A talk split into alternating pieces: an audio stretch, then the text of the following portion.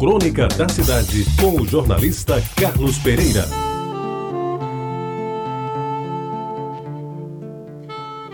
Amigos ouvintes da Retabajara, Arion Farias, Martinho Moreira Franco e Gonzaga Rodrigues, já há algum tempo, me remeteram à lembrança da feira de quarta-feira de Jaguaribe, que já foi uma das melhores e maiores da cidade. E eu que convivi durante boa parte da minha infância e adolescência com o Logradouro, onde se realizava a feira, aproveita a deixa. Escreviam sobre a rua onde a feira começava, a antiga Vera Cruz, hoje a Derbal Piragibe. Meus amigos, a Vera Cruz se iniciava na Minas Gerais, hoje Monsenhor Almeida. E seguia Jaguaribe adentro em direção ao ABC, cruzando sucessivamente a Rua do Meio, a Rua da Concórdia, a Capitão Zé Pessoa, a 12 de outubro, a 1 de maio, a 24 de maio e a Francisco Manuel, antes de chegar na Coelho Lisboa, onde começava o ABC propriamente dito. Ali pertinho do antigo Colégio Sagrada Família. Fazia esquina com ela e tinha início as ruas da Conceição e Benjamin Constant. Talvez por isso a Vera Cruz fosse considerada uma das mais legítimas referências do mais importante bairro da capital à época, depois do centro. E sua maior concorrente era a Vasta da Gama, que desde seu nascedouro funcionou como via de concentração e escoamento do maior volume de tráfego de Jaguaribe daquela época, carroças, bicicletas ou algum Studebaker importado, quando o ricaço da época por lá andava, e depois, muito depois dos ônibus, das marinetes, dos primeiros fuscas importados da Alemanha.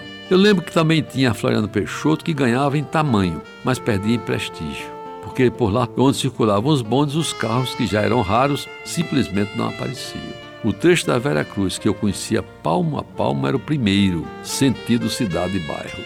Além do casario baixinho, pequenas casas de porta e janela, cujos donos ou inquilinos eu sabia de cor, havia bodegas em quase todas as esquinas.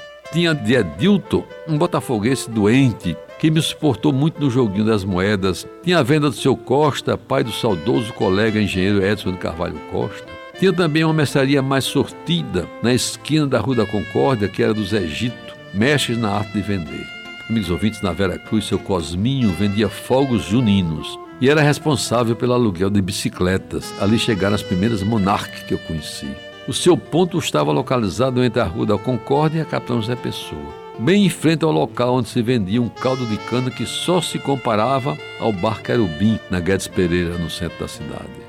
Na esquina da Capitão Zé Pessoa funcionava o cinema Jaguaribe, ponto obrigatório de quem gostava de um bom filme. Em seguida vinha a farmácia Vilar, cujo dono Orlando Vilar era muito respeitado pelas boas receitas que sugeria e pelas três belas filhas que tinha. Mais adiante, já pertinho da 12 de outubro, reinava sozinho no bairro seu Amâncio, conhecido e admirado barbeiro, onde cortei os cabelos pela primeira vez na minha vida. Aí, já nos arredores da Igreja do Rosário, aparecia o pátio da feira, onde às quartas-feiras acontecia a maior feira livre da cidade. Nessa época não existia ainda o Mercado Central.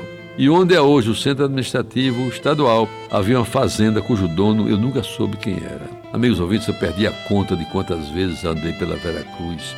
De casa para a igreja do Rosário, de casa para o caldo de cana, de casa para a festa do Rosário, de casa para a feira de quarta-feira, de casa para o cinema Jaguaribe, onde de vez em quando me encontrava com Zé Maria Dantas, o saudoso Zé Pirrita, que morava numa casa moderna e confortável entre a Concórdia e a Capitão Zé Pessoa. Recordo também que nessas andanças pela Vera Cruz pensava em poder morar também numa casa mais espaçosa, mais arejada e principalmente com uma fachada mais vistosa. E acho que nessas ocasiões me lamentava por meu pai não ter mais posses que proporcionassem tal conforto.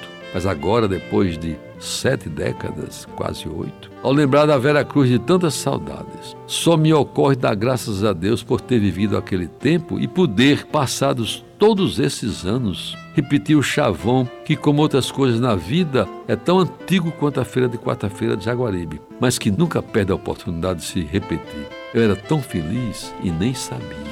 Você ouviu Crônica da Cidade com o jornalista Carlos Pereira.